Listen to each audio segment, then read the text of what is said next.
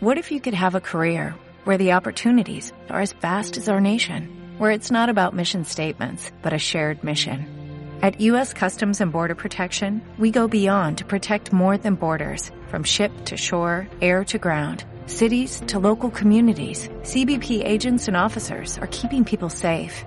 Join U.S. Customs and Border Protection and go beyond for something far greater than yourself. Learn more at cbp.gov/careers. Cuarentena literaria. Quédate en casa con las lecturas del Flaco Lapuncina y la radio comunitaria.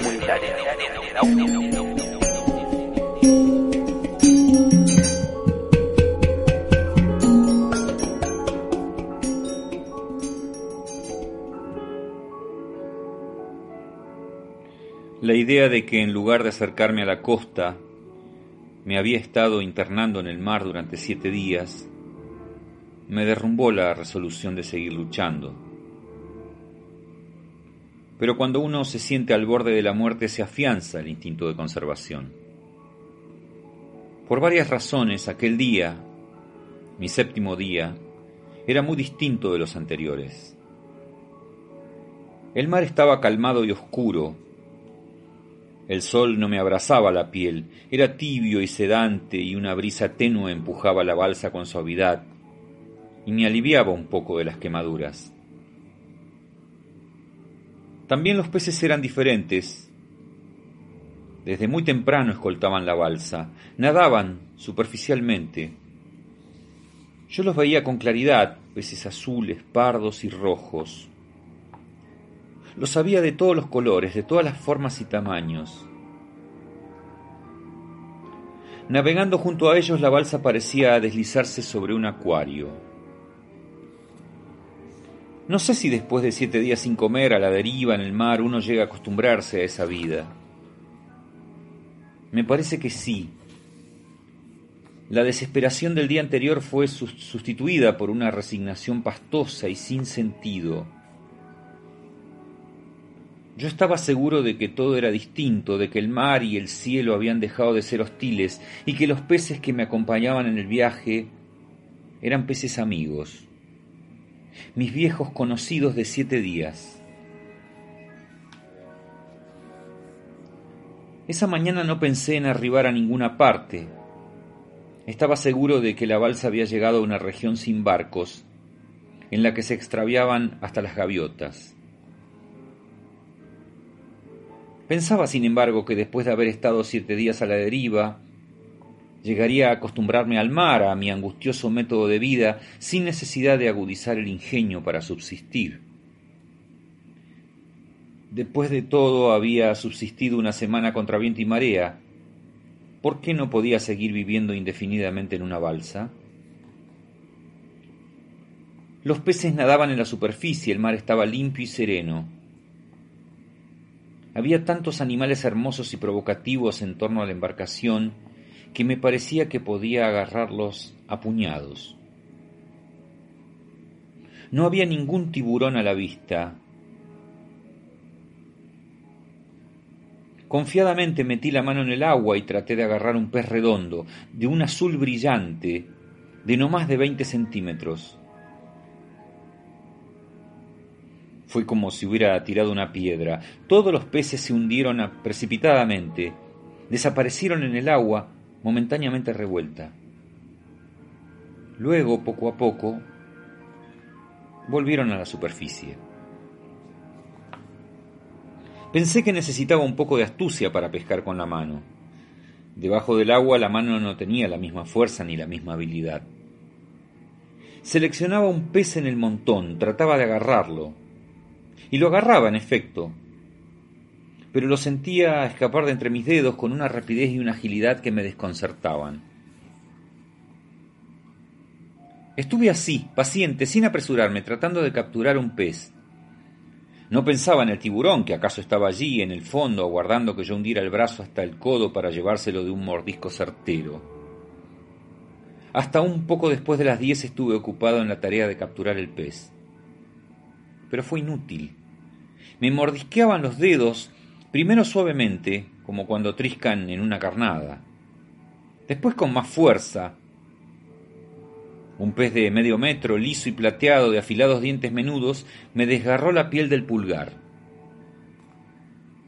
Entonces me di cuenta de que los mordiscos de los otros peces no habían sido inofensivos. En todos los dedos tenía pequeñas desgarraduras sangrantes. No sé si fue mi sangre, pero un momento después había una revolución de tiburones alrededor de la balsa. Nunca había visto tantos, nunca los había visto dar muestra de semejante voracidad. Saltaban como delfines, persiguiendo, devorando peces junto a la borda. Atemorizado me senté en el interior de la balsa y me puse a contemplar la masacre. La cosa ocurrió tan violentamente que no me di cuenta en qué momento el tiburón saltó fuera del agua. Dio un fuerte coletazo y la balsa, tambaleando, se hundió en la espuma brillante. En medio del resplandor del maretazo, que estalló contra la borda, alcancé a ver un relámpago metálico. Instintivamente agarré un remo y me puse a descargar el golpe de muerte. Estaba seguro de que el tiburón se había metido en la balsa, pero en un instante vi la aleta enorme que sobresalía por la borda y me di cuenta de que lo que había pasado era que perseguido por el tiburón un pez brillante y verde como de medio metro de longitud había saltado dentro de la balsa. Con todas mis fuerzas descargué el primer golpe de remo en su cabeza. No es fácil darle muerte a un pez dentro de una balsa. A cada golpe la embarcación tambaleaba, amenazaba con dar la vuelta de campana. El momento era tremendamente peligroso. Necesitaba de todas mis fuerzas y de toda mi lucidez. Si descargaba los golpes alocadamente, mi balsa podía voltearse. Yo habría caído en un agua revuelta de tiburones hambrientos. Pero si no golpeaba con precisión, se me escapaba la presa. Estaba entre la vida y la muerte. O caía entre las fauces de los tiburones, o tenía cuatro libras de pescado fresco para saciar mi hambre de siete días.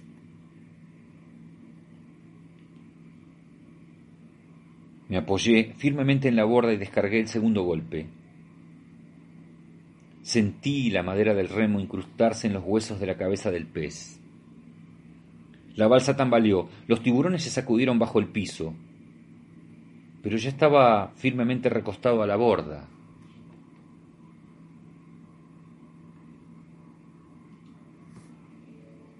Cuando la embarcación recobró la estabilidad, el pez seguía vivo en el centro de la balsa. En la agonía un pez puede saltar más alto y más lejos que nunca. Yo sabía que el tercer golpe tenía que ser certero o perdería la presa para siempre.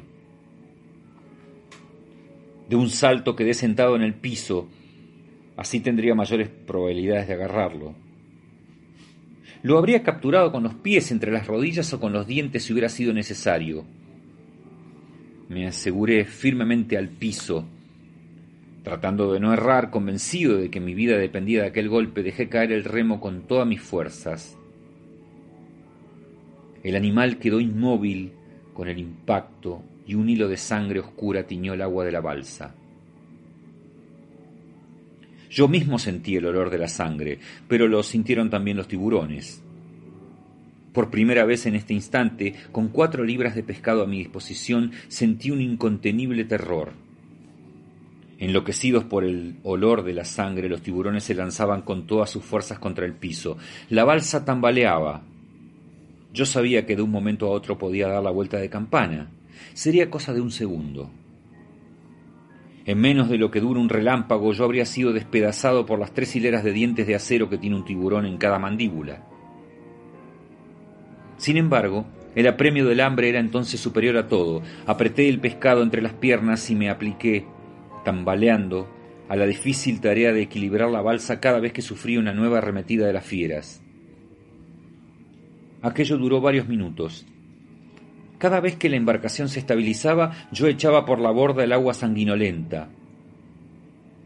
Poco a poco la superficie quedó limpia y las fieras se aplacaron. Pero debía cuidarme.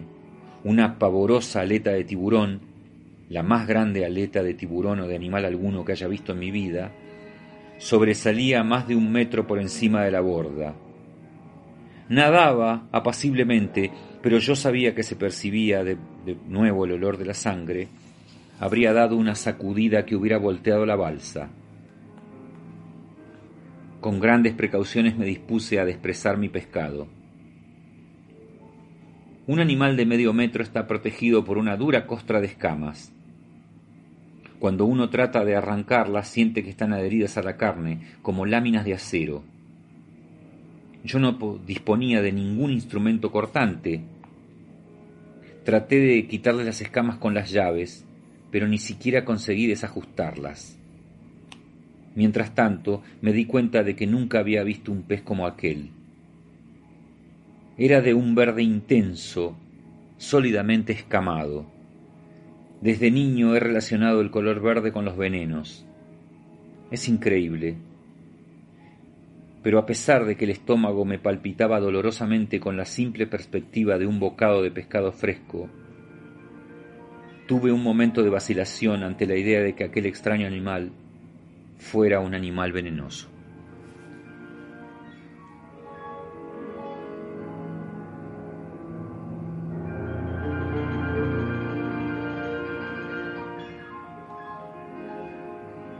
Gabriel García Márquez, Relato de un náufrago. Fragmento.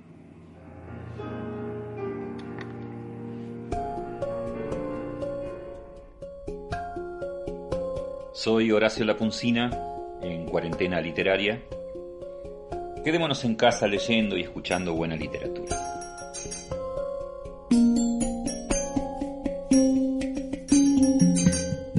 Radio Comunitaria Barriletes.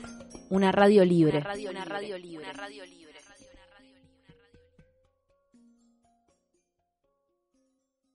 ¿No se merece tu familia lo mejor? Entonces, ¿por qué no los mejores huevos? Ahora, Egglands Best están disponibles en deliciosas opciones. Huevos clásicos, de gallina libre de jaula y orgánicos de Egglands, que ofrecen un sabor más delicioso y fresco de granja, que le encantará a tu familia. En comparación con los huevos ordinarios, Egglands Best contiene la mejor nutrición como 6 veces más vitamina D, 10 veces más vitamina E y el doble de omega 3 y B12. Solo Egglands Best. Mejor sabor, mejor nutrición, mejores huevos. Visita egglandsbest.com para más información.